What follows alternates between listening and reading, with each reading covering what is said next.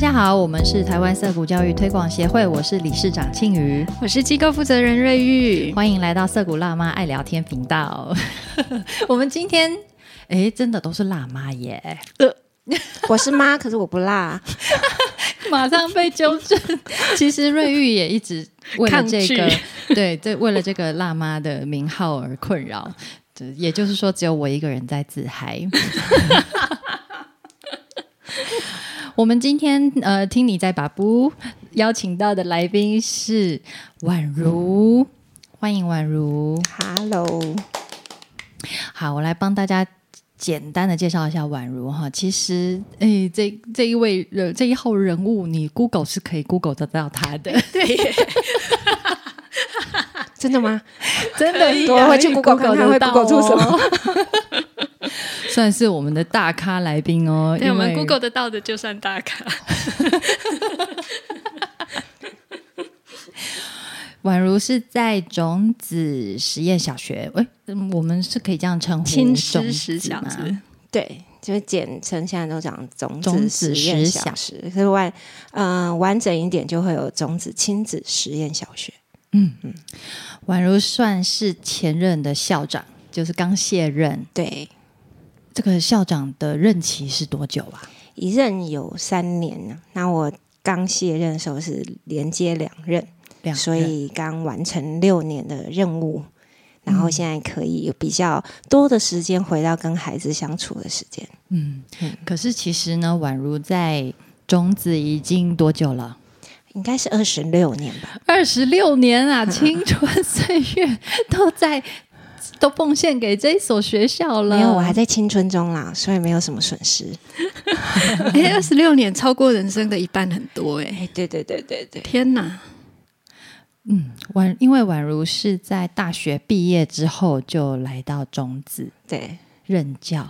对对对，然后我我听宛如说，嗯，他是在二十七岁的时候从呃，就是刚进种子的时候是老师嘛，然后也做过行政工作，嗯，然后在二十七岁的时候任职校长，嗯，哎，怎么会一进到这个学校当了一年的老师就当校长呢？没有，我刚进去是二十二岁吧。啊！大学刚毕业，二十二岁进去，然后二十七岁还是二十八？大概三四年之后，哦错乱了。我想说二十六岁，我是二十六年了哈，二十二岁，二十三四岁。对，大学毕业，其实大学毕业真的非常年轻哎，才二十二、二十三，对，就是差不多二十二岁那时候。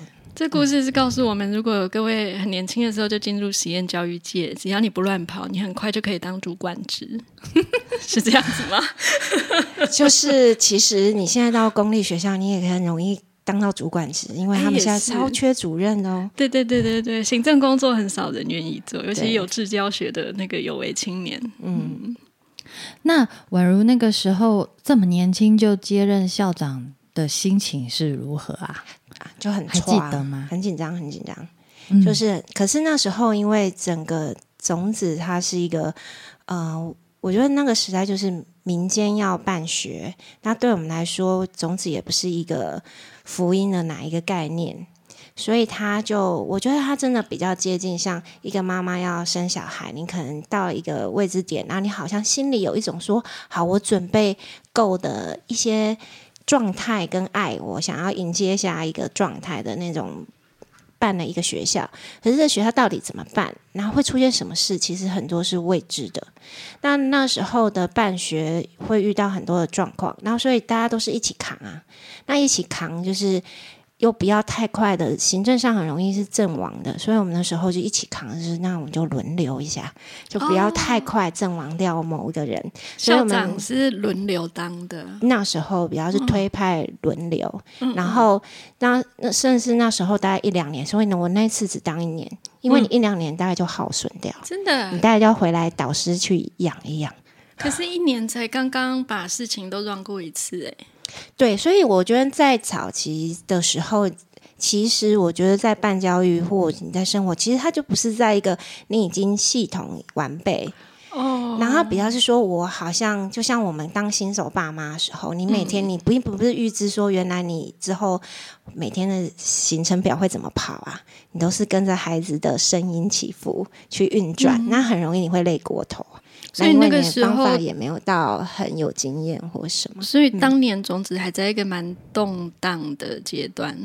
那个时候种子才刚成立没多久，对不对？对我刚进去的时候就是种子成立两年嘛。哦。然后，所以当我接，我可能那时候接上也可能不到，但是第十第十年左右，十年差不多，对，第九年的。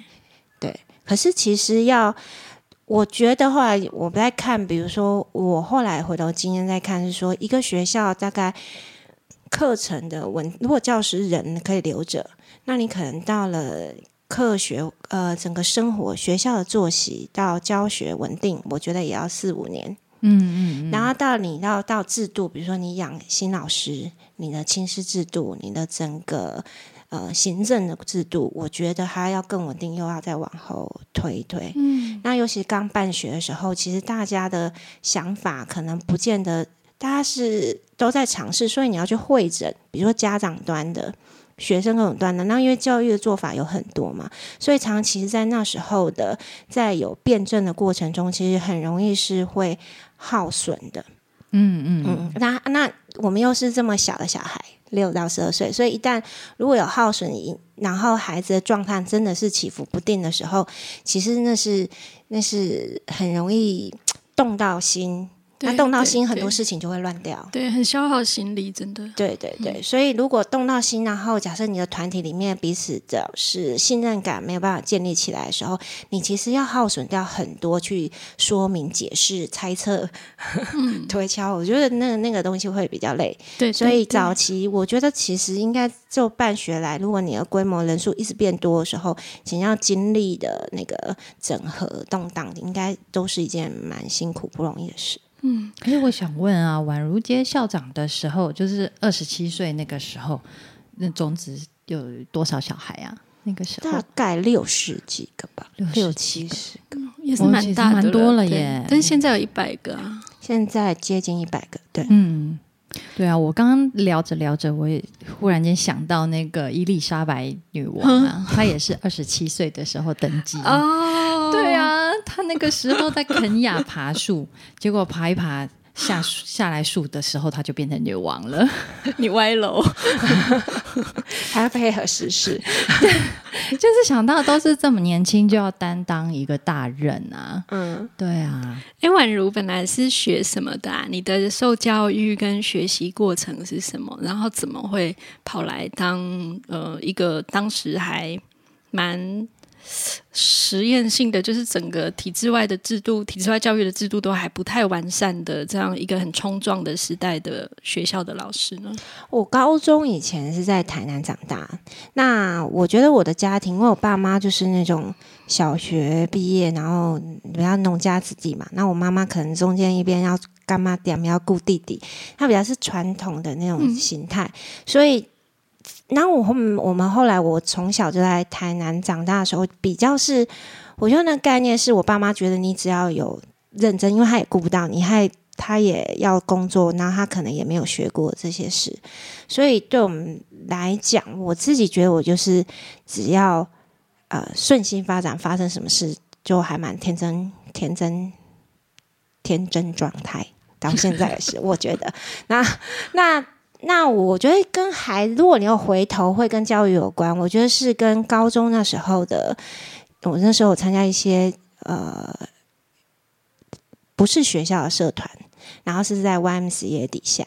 那那时候就觉得你要贡献一些心力，因为 YMCA 给我们高中生一个空间，那我们随意我们要怎么玩社团，所以我们有时候就是要去帮忙带儿童应对。哦，然后大姐姐，对对对对对对，然后我觉得那个时候是你才有有机会发现说你其实还蛮喜欢跟小孩相处的，那还蛮自然的。那到了大学，我念的是经济系，那在经济系的时候。对，跟教育完全不傻眼不相关啊。对，然后在大学的经济系，其实我念的我还还蛮喜欢的，也不是师范嘛，对不对？不是，不是，不是。对，然后那在那个过程中，我应该在大三的时候，因为我呃，我们学校的经济系就是真的是经济学比较自由学派，所以它真的没有太多限制，必修课没有太多，尤其到大三、大四，他会鼓励你去外系修课。所以我那时候就可以修哲学系的、社会系的、心理系的，我还可以去地理系玩一玩，就是他都会承认这种学分。哇！那你在那个过程中，我就发现读一读，你有我对于社会学跟心理学，我觉得是比较有趣。所以在大三在开始思索的过程中，一第一就是我有发现，我还蛮喜欢直接跟人的，就是好奇人的这一块。那同步，因为也是大学的社团，其实是往啊，我是自然保育社，所以呢，在往山里面跑的过程中，我发现我也真的很喜欢那个自然环境。所以到大四的方向，未来方向，我就说我要去啊。跟自然相处啊，跟人之间相处，加起来就是山上的人。对，就是对，所以后来那个时候就说啊，我去山上的小村落教书好，因为可以直接跟人，而且你教小孩就会顺便跟他爸妈一起相处啊，山上的小人，对，所以就是山上的小学校。嗯，那在这个过程中，就是刚好那个啊，我。黄老师因为跟我姐的关系，所以他就听说黄武雄就听说说，哎，有一个晚期的妹妹，她就是想要去山里面的小学校教书，然后他就说，哎，有一个种子，他正在需要老师，然后我就去看了种子，他就符合山里面的小学校概念，然后就就去了，这样。然后我记得那时候去的时候呢，那时候校长他还问我说，那你打算待多久？那我就说，因为我不知道我合不合适嘛，我说两年吧。然后他说两年，嗯，然后他就哇，就真的就让我来教书。那我记得小孩那时候，当时候小孩在问我说：“你为什么来？”我就把这故事讲给他听啊。然后那时候应该就是唐中浩吧，他就是对着我说：“所以你不是为了我们而来的。”然后我就说。可是我后来待了不止两年，是为了你们而留下来的哦。感人，钟浩，唐钟浩是唐凤的弟弟。嗯，对对 对，我印象没错，应该是他这么执行我的。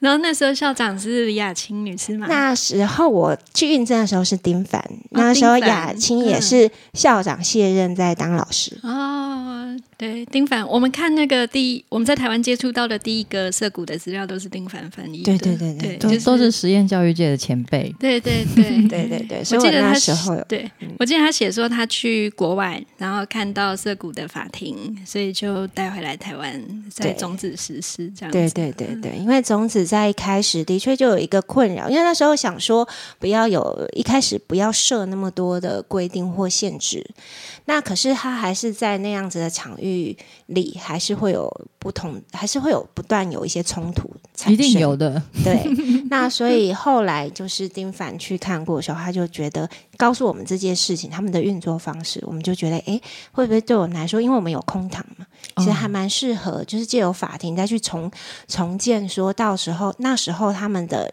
冲突事件到底怎么发生的。然后有时候像这几年，我我在跟我的新同事们分享说，其实我们每次法庭就是在重建那时候冲突的现场。然后所以他要试着说明，因为我们都，所以我们都是跟孩子说，你们要帮我们一件事，因为我们都不在现场。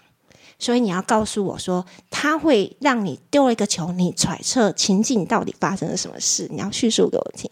那突然他们两方都叙述过一遍，大概事情就处理了大概七成了吧。对，其实小孩的冲突基本上大部分都还蛮单纯的，嗯，然后会恶意说谎陷害别人的小孩也不是那么多。对对，嗯。主要就是让他们有个机会，把发生了什么事情，然后自己的想法好好的讲出来。对，他就不会有一个心理的一直觉得委屈，或者是他他因为他他不知道他对方的想法，所以他当他解读的时候，他会觉得那他是故意的，他是恶意的。那可是当他把对方的线索听到那么多，才知道说哦，其实还有可能性很多，除了他是故意找你麻烦这种。也不能说没有可能，可是就发现其实可能性很多。他听一听，他就不觉得那个是恶意的时候，他心里的那个揪住的东西就瞬间就不见。你也不需要他一定要做什么，非得要让他有个惩戒或惩罚，就其实是不需要。嗯嗯，哎，但是说起来啊，种子跟。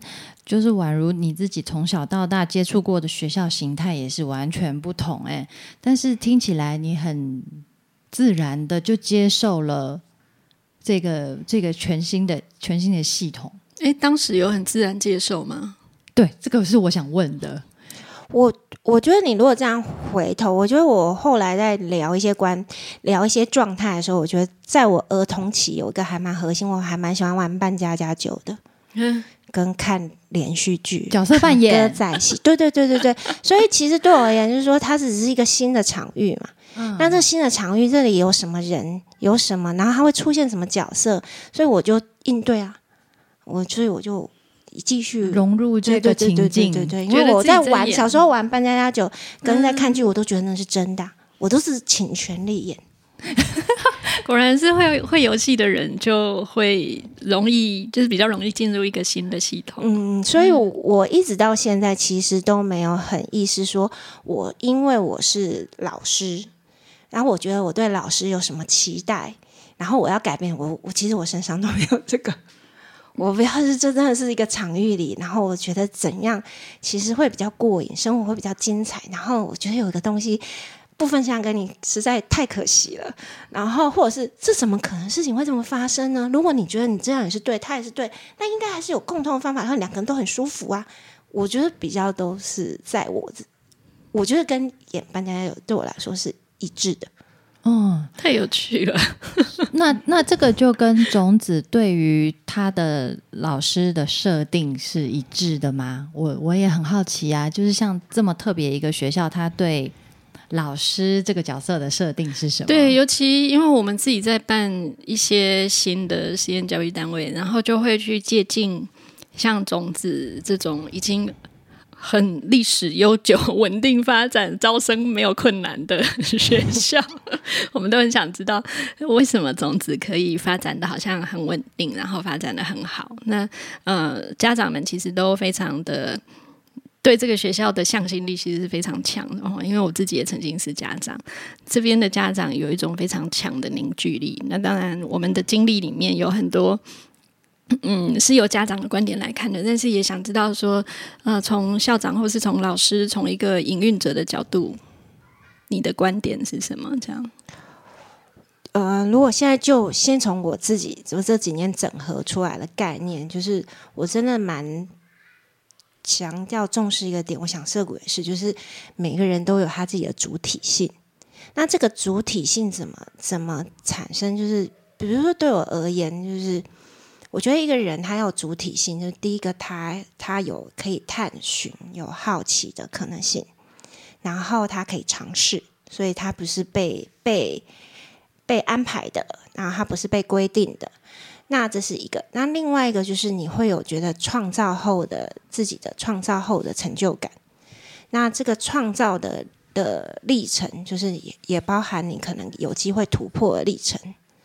那再来就是人和人之间的有一种被需要、有需要跟被需要的连接感。嗯，那我觉得通常如果你这几个方面都是可以在发展进行中的，你应该会有一个充满了主体的能量感。你会是期待你今天醒起醒过来的，你会是期待我接下来可能会遇到什么任务跟发生什么事情的。那如果人存在在这个主体的状态里面，我会觉得因为。这个世界已经被创造，真的是超级有挑战以及有趣的。所以，如果你的主体性是被被建立着，或者是说没有被阻挡着，那真的就有很多值得探索的事情啊。那所以在老师而言，就是说，比如说我们在找老师的过程中，嗯。我如果要在很短时间内，我们要去找那个老师，那通常我都说我都看两两个点，合合而为一叫做一个点，叫做好奇心。那那分两大类，就是对，因为你是带小学生，所以你要对人的好奇心，还有你对这个世界事物的好奇心嘛。就是如果你对这件事情好奇心都够强，你就会很想把这个人。就像我刚刚说，我觉得这这个物理实在太有趣啦！怎么会可能这样变动，然后它就可以这样？那你会很想分享给他。那如果你对这个事的好奇度，你会一直去扩展这个这个世界，然后你又对这个人很有兴趣，比如说他到底为什么他会？不喜欢？他为什么会很喜欢？为什么他喜欢呢？他却觉得很挫折？那你会好奇那个途径到底什么？你就会去探究。所以我觉得，我们第一个找老师的时候，我们在看待就是他这个好奇的状态。那他好奇的状态不是看资历嘛，也不是看他提出来的教案，就是你可能从他呃书写他表达他自己的过程中，跟他在跟我们对话。跟孩子应对的过程会会找到，所以我觉得你说如果刚刚说在养成老师，或是我们怎么看待老师的，我觉得主核心就是他的那个主体的好奇的那个旺盛度，世界的对对对对对对。那以我曾经当过行政的位置，那我要做的的一个任务就是让这个不同。不同资历或者是不同个性的老师，在这个环境里，我怎么样可以在这个环境，就像我们替学生设计一样，你怎么让这个老师是可以发更发展他的主体性，或者他的主体有有被限制的时候，他怎么有机会，他可以意识到，然后或者是他去冲击到，或者是他去挑战到，然后他就更。一直在发展他自己的这个，那如果老师处在这个状况，我们觉得他自己就会去创造很多他跟孩子的他独有的方法，或者是他创造的呃新的世界方式。那你有遇过就是呃，哎，你们老师骗证的时候有试用期或者是观察期吗？有有。那有没有经历过试用或观察期之后，然后发现这个老师其实真的不适合的？通常就是因为你有主体，所以通常是这个老师就自己知道他不合适哦，他就会卡之名这样，他会很辛苦的，因为不舒服了。对他，他会一来是他自己会要，他就会自己觉得纠纠结很，就会比较辛苦，他会吃力的。就是他在这个状态，他他是吃力的，然后加上孩子又是每个都是那个闪闪发光的镜子嘛，而且指使就是说。你现在是在讨好我吗？啊，他直接跟你说，很直白的，很无聊哦。然后说，是不是很直白？那你如果你核心你自己没有想。想对应，他他说你很无聊，到底是他真心觉得无聊，还是他拿无聊来闹你，还是他要拿无聊来显示他的 power 权？就是你如果又分不清楚，那你被他打挫败，那你不想逃才怪，那你这就不太不错。嗯，了解。所以我觉得他是一条，因为他没有，就是种子也是一个活生生的现场嘛。它是对应的，我们也不会说你是老师，所以学生一定要尊重他，你就挡掉。那你如果你是一个不能不能让孩子主动靠近你的，你不可能在这个学校可以待得下去的。但总有老师是，譬如他现在很需要一份收入，应该他就不会选中职，因为中职的收入相对也没有比体制内老师高。有道理，又这么遥远，对啊，好远。是，大家重新思考一下，他生活如何安排。听起来那个呃，就是在宛如的描述里面，这个所谓的，不管是刚刚提到的个别主体性，或者是创造的成就感啊，这些连接、被需要、好奇心等等的，是一种充满生命动能的感觉。嗯嗯嗯，那这个。我我觉得会不会这是你的呃还蛮强烈的一个个人特质，跟你的家庭背景有关系吗？或者身为台南人吃很多糖有关系？我觉得还是，如果你我觉得跟我父母，嗯，有可能因为他们有一个不让我羁绊，就是说我后来念的东西，不管做什么，他们都没有什么经经验过。所以他没有任何一个觉得你应该要往哪里走，所以你没不太有那种没有期待就没有限制，没有什么太多的包袱。嗯，所以他可能他能够做，比如说，看看我妈妈能够的就是早餐煮的很好吃给我吃啊，或者出门，或者是比如说像我高中出去晚上，一般学习一般的家长可能就会说，那你去。去校外玩社团，可能就代表你就没有花了比较少时间在念书，可能就会阻止他。可是，在我妈的概念，一直她都觉得我是去那个社团念书的，她也不知道我在社团干什么，误会很大。所以她都会对她邻居说：“我就哦，我女儿都在外面去那个外面现在念书，搞错了。”是啊，因为因为宛如大学毕业以后就选择了这么一个特别的工作。那我我其实也很好奇，就是家里面会不会有什么嗯评语啊，或者是啊，有我妈一开始就会说。啊，咋在立贝这老师啊？你那时候分数你就可以填随便师大跟师院，你为什么不填？然后你要去念那个，我是台大毕业，然后就说你念了台大，那就是你要去当小学老师。台大经济系当小学老师，对他就会说，他就说那你干嘛？我就只能先跟他认真说，就我对我现在的理解，我如果那时候念了。师大，我可能就不想当老师。对，是吗？师大毕业的说对。那也有，可是也有人问说，那你觉得？我记得以前也都有人问过我，你念了经济系之后，你有觉得你这样浪费了你那时候的？呃，投入啊，甚至于我记得他还咨询说是，国家在陪你，然后念了经济，好沉重哦，没有因为用。可是我真的为什么去搭炸鸡排这样子？我也不知道是他是不是概念。可是我我完全我觉得，因为就经济而言，我觉得我完全是。我现在成为我这个特质的宛如老师在种子，因为每个老师的特质真的不同。我真的觉得我有受经济学的影响，因为经济学你总是要在各种的限制跟你的期待值里面，然后你就是一直在抓靠近这些讯息真实的讯息，那你最后才能去找出一个好的均衡点，那就是当下你觉得方法。那有时候你会，比如说，我现在发现这个方法行不通，常常我的概念只是说，原来我前面的讯息不够多，因为你的资讯来的不够多，你就判断错，你的你的无意曲线就画错，那个现实就解读错误了，你就对，你就你就没有达到最佳解方。所以对我而言，现在还是有一个，比如说我在处理呃学科或你要找方案的，我永远就是在穷尽我有没有更多的讯息，可以让我的方程式。可以更接近事实，那更接近真实，我就可以找到靠近这个真实的对应的适合的方式。所以我没有说一定是说，诶，你的哪个方法才叫是要崇尚的方法，谁的方法一定就是不好的方法。它总会在每一个，而且不同环境就有不同的那个限制式嘛，在经济学原理里。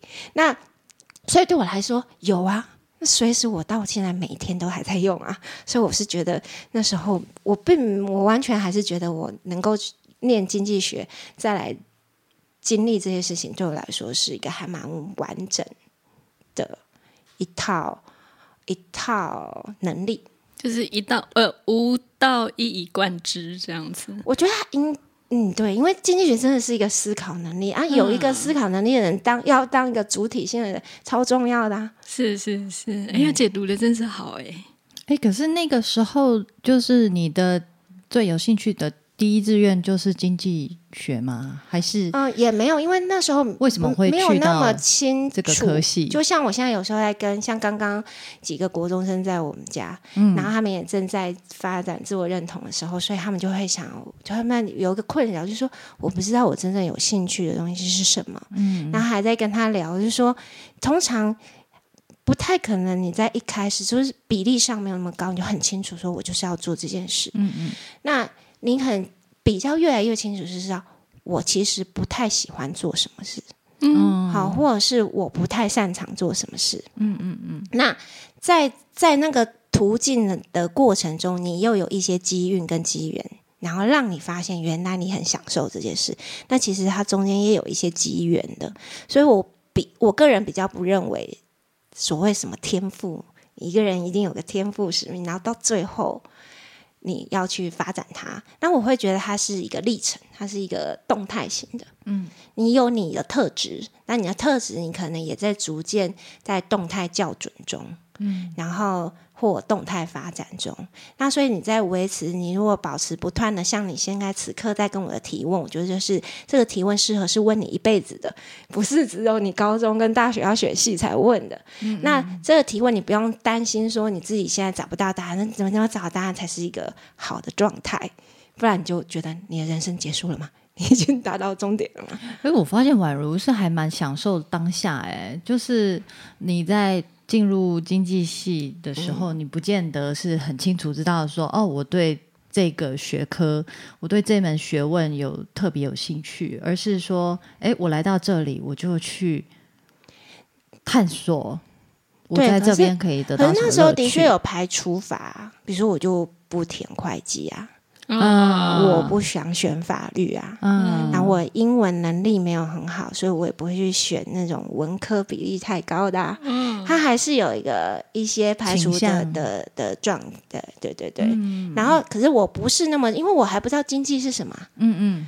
然后只是那时候就去选的时候，有一个概念是，第一个它是这一个的学科是是一个思考方法，我有有抓到，它是一个思考方法。第二个是说，这个学这门学科的呃一些人，他常常是蛮重视多元的，比如说像自由经济的概念，他比较。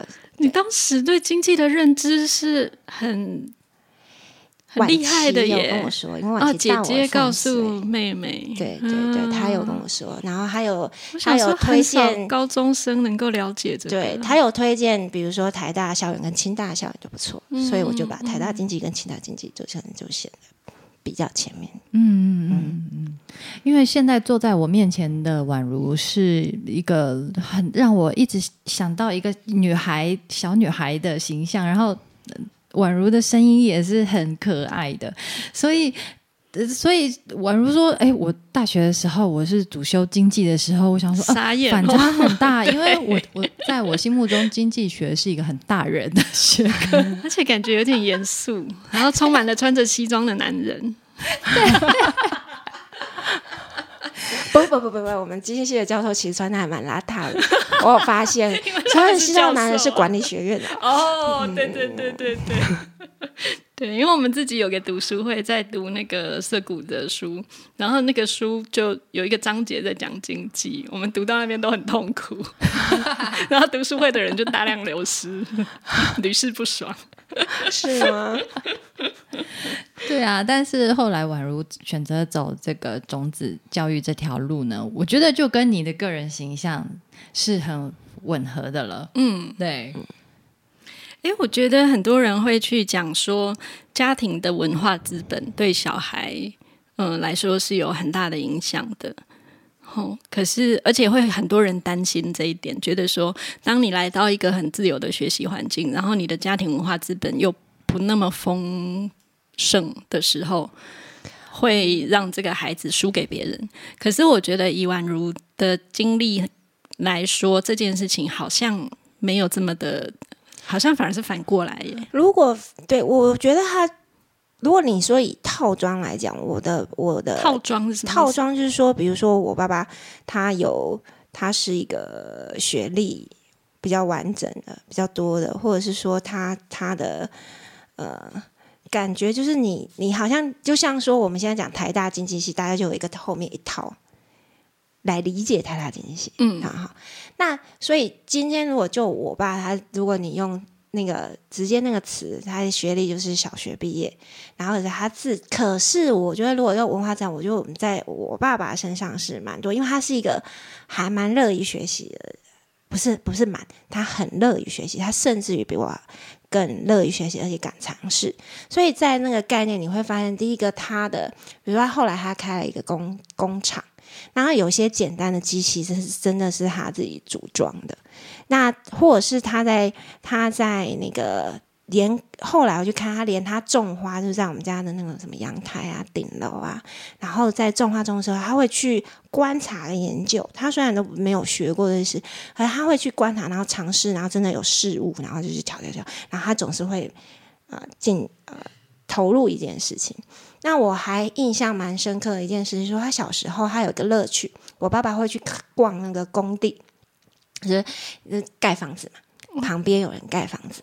然后他喜欢去逛工地，盖房子，怎么跟上古的小孩一样？然后 他还，比如说，他还会，我也喜欢跟他去看工地。那么危险的地方为什么要去呢？可是现在现在就没有这个乐趣，因为现在应该都被围起来嘛，不太一般。可是我们那时候都可以。对对对。那他，我还记得我印象化很深刻的是，他我后来大学的时候有一次，然后我们家应该是隔壁又在盖一些大楼，然后就跟我散步的时候就问我说：“哎。”弯路啊，就会一讲好基础的时尊啊，就是呢，你会发现那个盖房子都是要抽水，嗯，所以一定要先抽地下水，一直抽，一直抽，一直抽。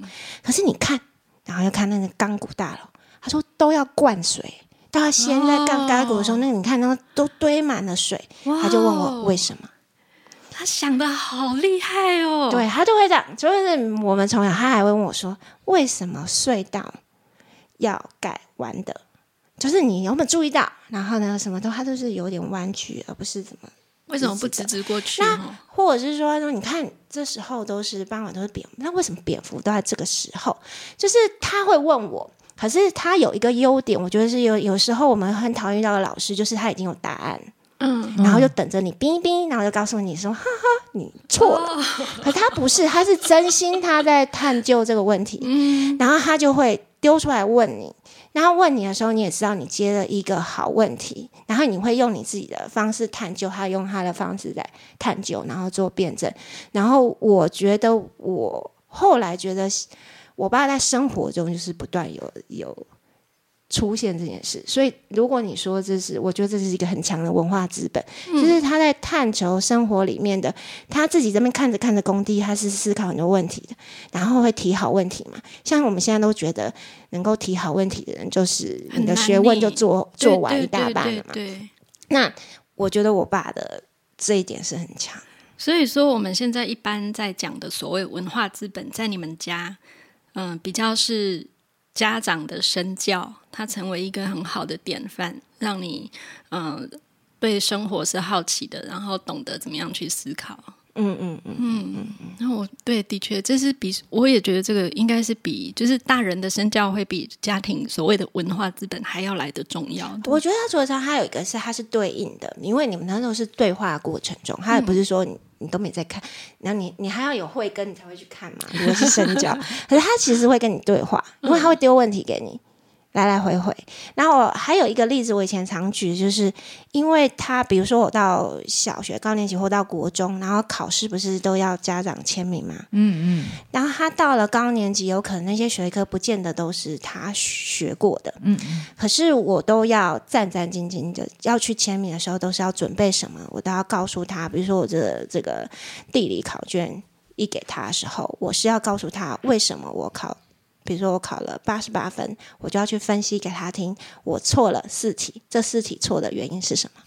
一这一题，我告诉你哦，普遍都偏难哦，这可是那个全部我们班五十个人只有两个人对，然后我也在同时这个地方我也错了，那这个马吧这个真的是我看错了什么？然后所以我失误了，就是你，然后这样才就是他这样听完他才签名的，哇，所以他不是。这招很厉害，很厉害。爸爸是处女座吗？不是，这个不是处女座会做的事吧？他好像是母羊座吧？啊哦，母羊座做这种事，他的上升一定不是这样。哎，等一下，爸爸是我等下等下北部为星。哎，双子，双子，因为那时候没有星座概念。六月十五，六月。对不对，六月十五对双子哈，对他好认真，这样有像双子，就是他，我觉得他的思考是他不断都在思考的啦，所以他在对应他，虽然他不，他也好奇，所以他就会问你。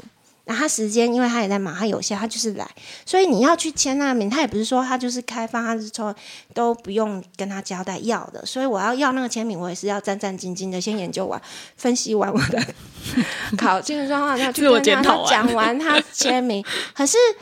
我记得我那时候会讲这个例子，是他早期，因为我是老幺，我是老四，嗯，哇，四个我的我的前面的哥哥姐姐，一开始我爸爸的方法可能就不是太恰当，因为他就是用那种传统少一分打一下。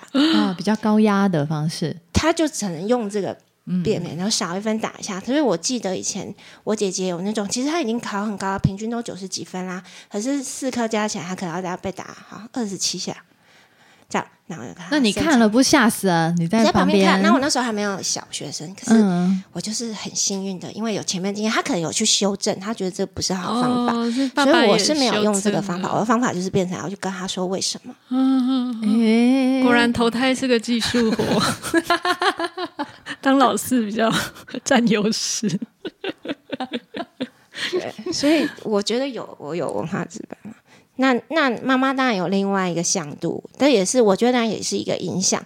就是像我现在回到导师，我还蛮重视说那个教室的整个空间，的状态，他们的位置啦，他们做的什么，那你摆放的东西啦，就是他们有可能会运用、会接触到的事情。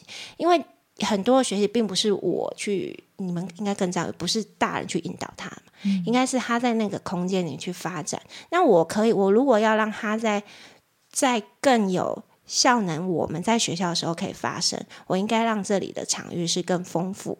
然后让冲突稍微变少，它的正向的冲击的比例比较多，所以我就是去营造那个整个空间，让他们可以去互动，比如说是桌面上的也好，地板上的好，墙上的也好，还有人跟人时不时一进来，你叫那个人的回应也好，那我觉得这就是我的概念，比较是我妈妈扮演的角色，嗯，她可能在某一些。创造一个环境，对对对，或者是一个节奏。刚刚说妈妈是开干嘛店？他小时候阿公阿妈开干嘛店，所以他在一边当小学生，或者是他就去雇那个干嘛店，然后什么削甘蔗、卖槟榔，所以是待人接物相当灵活。对对对对，很有手腕的。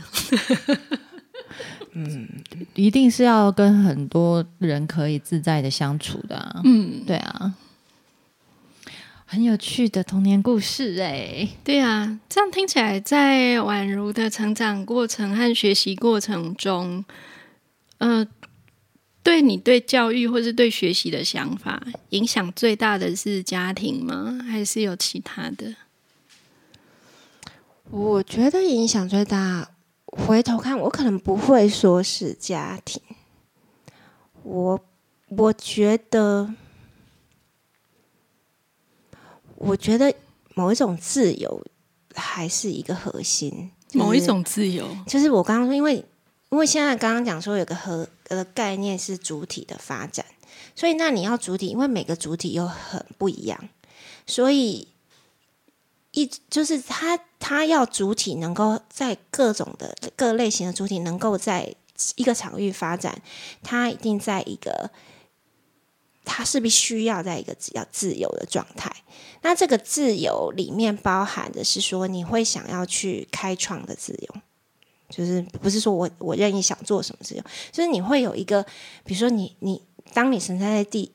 地球的时候，你就是有人有那种自由度，可以想到我们地球之外会不会再有什么的，嗯的那种的跳脱一般人的框架的想象自由。所以对我来说，这点应该也是在大学有影响，就是大学的视野哦，你在大学感受到了这一份对，就是视野，或者是或者是大学的，比如说一开始的呃，你要升大学，语文科老师开出来小说的书单。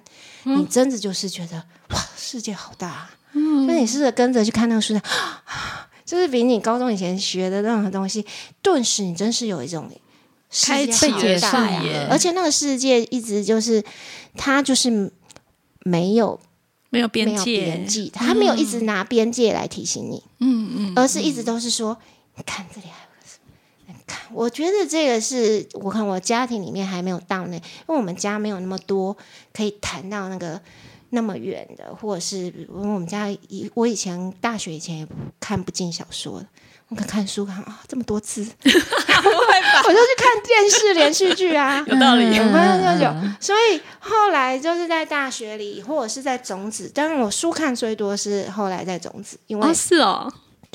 后来看心理学的书，或者是看很多小说，或者是看很多不同的文学，或者是看不同的呃，在讲各种这种这个世界的知识的时候，因为你大量的现用就现读就可以现用啊，超爽！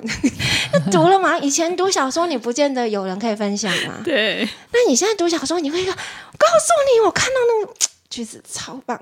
然后分享给小孩，对啊，或者是同事也有。同事，或者是马上可以用到你的教案里头。所以他那种可以马上立即使用的，在种子这个场域会让你很很火热。那你一直读，一直读，他一直用，一直用，一直读，一直读，一直用，一直用。OK，所以是一个自由开放的环境，对，而且听起来是很大，听起来是有同温层啊，中子同温层。对不对？应该是因为我就没有去到别城，这也是很难得哎，你可以从一而终哎，对啊，好可怕。那也是难以想象，这那也是要这个地方给你的养分够啊，真的真的对，嗯，那可能也很符合那种水瓶座，就是它是固定星座，但是它同时是土星跟天王星掌管的那种特质。呃，这个听起来太专业，好想多听一点，赶快去分析一下。就是又固定，但是它又有很变动跟开放式的、颠覆式的想法。有啊，对，又某种部分我又需要有个安全感，对对，可是我又想要一直延展。对对对对对，很像很像。嗯，那在种子这么多年，你所经历过，你觉得办学经历中最困难的一件事情，或是最困难的经历？我们都知道家长很难面对啦。哎，现在不会，现在家长，现在家长还是我的动能来源之一。哇哦，就是就早期的就会有一种，就是我我们是教学生的。一定要跟要去处理家长嘛？对对，以前早期，或者是说我早期那时候也不过就二二二二二三岁刚开始，然后我都会觉得。我凭什么去跟他讲什么？一来他认识这个孩子比我久，二来生命经验比我阅历丰富，对对然后所以也很紧张，所以搞不好我们自己也还没生小孩，对，然后就很害怕、很担心、很怕他觉得我不够专业，然后就挡了很多。我觉得是早期，然后后来有段时间就会觉得，为什么家长夫妻俩吵架？干我屁事！然后我还要去收拾。然后你们两个要不要整合好？你们要不要整合好？你们到底对孩子的想法是什么？你再来跟我谈嘛。以前就会是这种觉得哦，家长好麻烦啊。对。可是现在真的，这这十十几十五年以上有了，真的是就后来发现，你家长就是真的是一个好伙伴。所以真我们跟讲真的，我每次在招生说明会的时候，我们就说。那其实就很像我们两个要结婚了，然后我们一走就要共同携手六年 哎，六年婚姻其实还蛮长。对，所以我们能够捷径的就是赶快尽可能告诉你我是谁，我有什么状况，我有什么不足，我有什么特质，我什么奇怪，你不要误认我了。嗯，然后所以我也想要尽快了解你是谁，然后我们到底是不是是我们合作是会是互相是。可以是助长的，还是我们其实是互相抵触的？那互相是抵触的，那何必把进来把小孩夹在中间呢？嗯嗯。那所以我觉得他真的后来到家长变成是你你的另，就是就是我们两个一体，是真的是一起养孩子，或是一起看着这个孩子啊，不同的切面点在做。所以有家长那一块真的。对教师而言，如果你有什么想跟孩子发展，真的他会更立体，或是运作的更开心。那甚至于说，可能我又到了这个年纪，所以跟家长有时候讲事情的那种，比如说你要闹起来，当然是跟家长比较过瘾。有些小孩听不懂我们这个年纪的幽默啊，然后或者是说有一些那种。真正那个东西的厚度，小孩还看不到，可是你跟家长讲是过瘾的。嗯，那所以他的那个伙伴的关系，这就是真的。现在对我来讲，家长是，比如说我会期待必条会跟六年级的家长们一起去，因为最后对回来说，因为我除了跟孩子们一起之外，也是跟这一届的家长们的毕业旅行的那种概念，所以他真的是一个一个 team 这样。所以，在一个学校的，可以说它的整体的办学架构，还有呃教育理念，还有老师的成熟度都到了之后，那家长就会成为教师和办学很好的伙伴，他就不再是我们很消耗心力的地方了。嗯嗯嗯嗯。那那刚刚回到你刚刚说比较大的挑战，就是有些的，就是它超它很巨大，然后它也不可避免。然后它超乎人能力，比如说像我们的苏迪勒台风。哦，天灾 天灾，当他遇到，然后你不管你是在什么概念，都没有任何一刻会把人的生命当做赌注的嘛。所以当你遇到这种，有可能他会跟他的力量很大，可是你得要去迎接面对他，就是就是往你的脸上袭来的时候。那一时间你也还没有能力跟智慧的时候，那个东西你都会，你你真的是，即使竭尽你所能，你都知道你一定有太多做不到、做不好的地方。嗯，对。那在那时候，一定是大家也都是慌乱的，大家也都已经在卯足力了，大家也可能都比较精疲力尽。可能要说明一下，就是因为种子是在山上，然后、嗯呃，在那个很巨大台风来的时候，会造成一些灾难，路断掉。坏，比如说像八，应该是八七七八年前，我们的苏迪勒台风，也就是嗯八月份，那时候刚好在乌来这一带，就是很很很大很大雨量，嗯，所以那时候我们要进到学校的路上就是大塌方，嗯所以很多的主要道路的路基都都被侵蚀掉了。嗯嗯，那没有办法进去到侵蚀掉，学校一开始的前一个月，连小车它要开通，然后把路基做出一个克难的道路，都都要克难的让物资可以进去。到可是你可以想象，我们是开游览车带孩子进去，对对对，中子有校车，是对大游览车。对，所以你要确定说这条路如果这样是这么不安全，你不知道的过去的时候，你是没办法说大家相信我们，我们会努力的。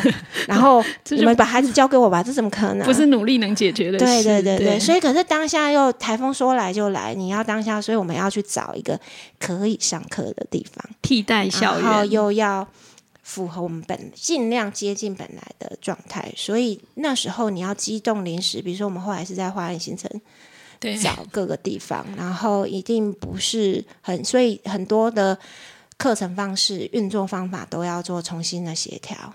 然后那时候同步有新状况，你要同步去去一直研究什么路基到底怎样才能叫安全。所以我们其实整整有一整个学期是没有回到校园的，哦，那很长一段时间哎，对，因为我要一直要确保到怎么样叫做安全。一一整个学期是半对年，对对，然后在花园新城很多的民宅跟一开始就对，在民宅对，间，在借大家的家里有比较大的空间，就轮流去谁家上课这样，然后还要去调试说，譬如说这个班上小朋友住在这里，那我们就不要在这里上课这一类的、很多细节要调整。对，然后我们本来是有选课跑班的，然后在这状况下怎么样，对，又有维持一些精神，可是又在这个限制里要重新，所以你看经济学超好用，那时候马上重算，重新排组新课表怎么抓，怎么排。瑞玉有参与到这个时期吗？这半年？好像有有，那时候好像时间好像对对对有重叠到哦，有有有。哎呀，好有趣哦！可是其实宛如不提，我已经忘记了，因为我的小孩去种子，对我有两个儿子，然后小的那个他小学阶段，从小学二年级还是三年级啊？二年级吧，他不是一年级就进来。不是，他是转学进去的。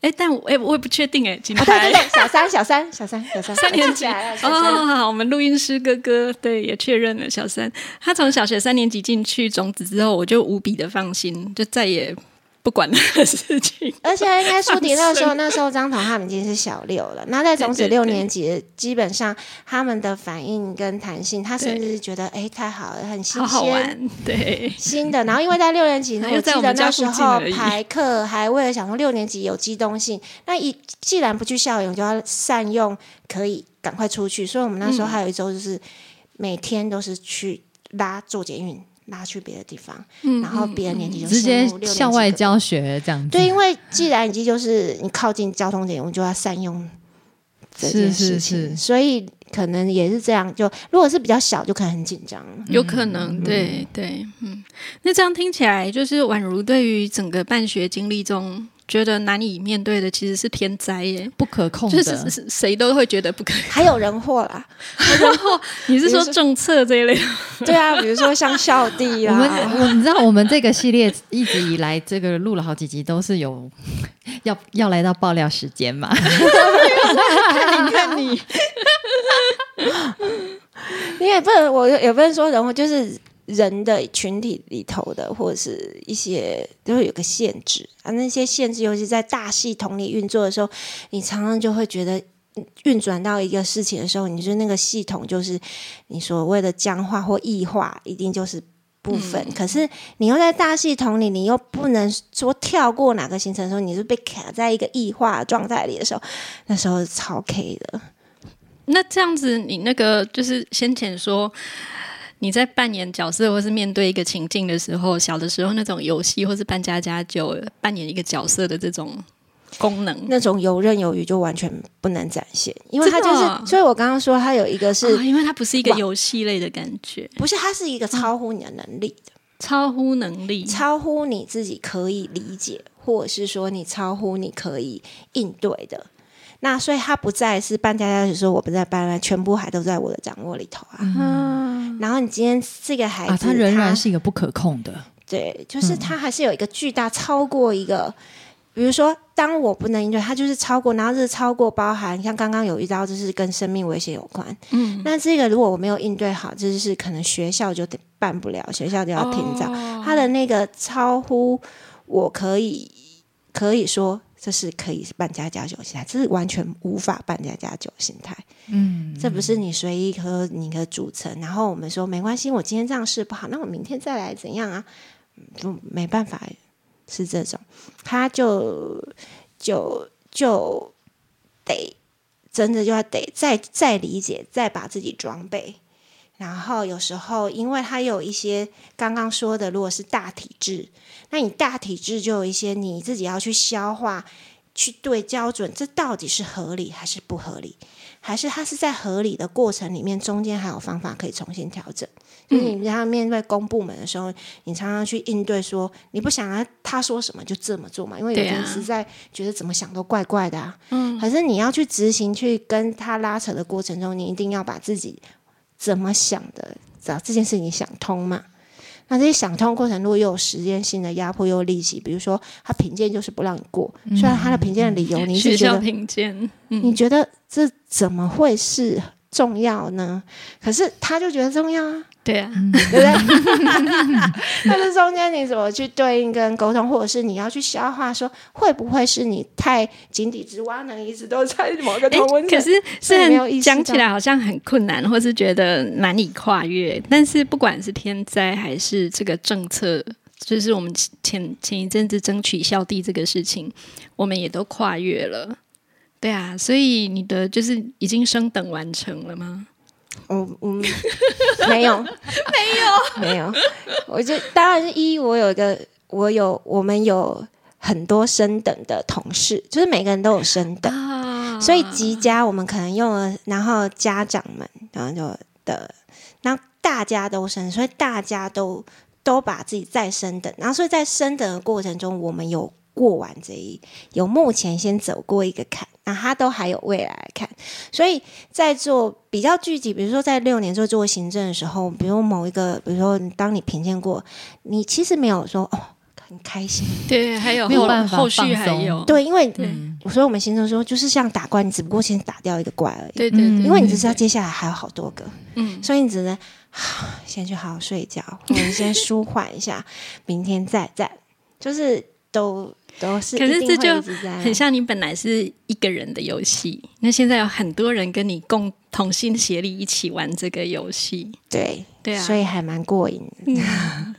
了解。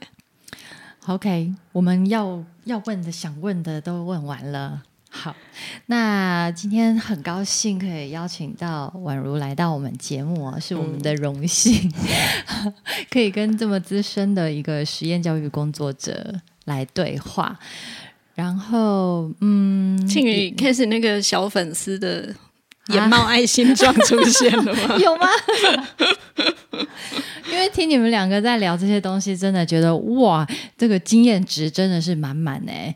那嗯，我们只不过是老一点而已。对对对，因为刚刚刚讲都是生命经验，其实也不一定说我们讲的生命经验就感觉够专业，也没有嘛。对啊，对啊，就是遇到的这些怪，目前我都没有没有，我都没有看过啊。你总有一天啦。对啊，到时候还要就是呃可能跟各位前辈请益啦。不过我觉得，呃，我觉得我很欣赏宛如的，就是一个很有毅力，但是又保持很灵活的一个特质。我觉得这个是要嗯维持一个这样子一一个学校很重要的的一个特质啦。嗯嗯，对啊，希望我们也可以就是这样子，然后走到那个涩关关难过关关过。哎，所以种子都有几年啦？三十二十八，二十八了，快二十九吧？哇，快三十，对，快三十啊！嗯，可能比很多那个听我们节目的年轻爸妈们年纪都还大啊！对啊，好哦，很谢谢宛如，谢谢。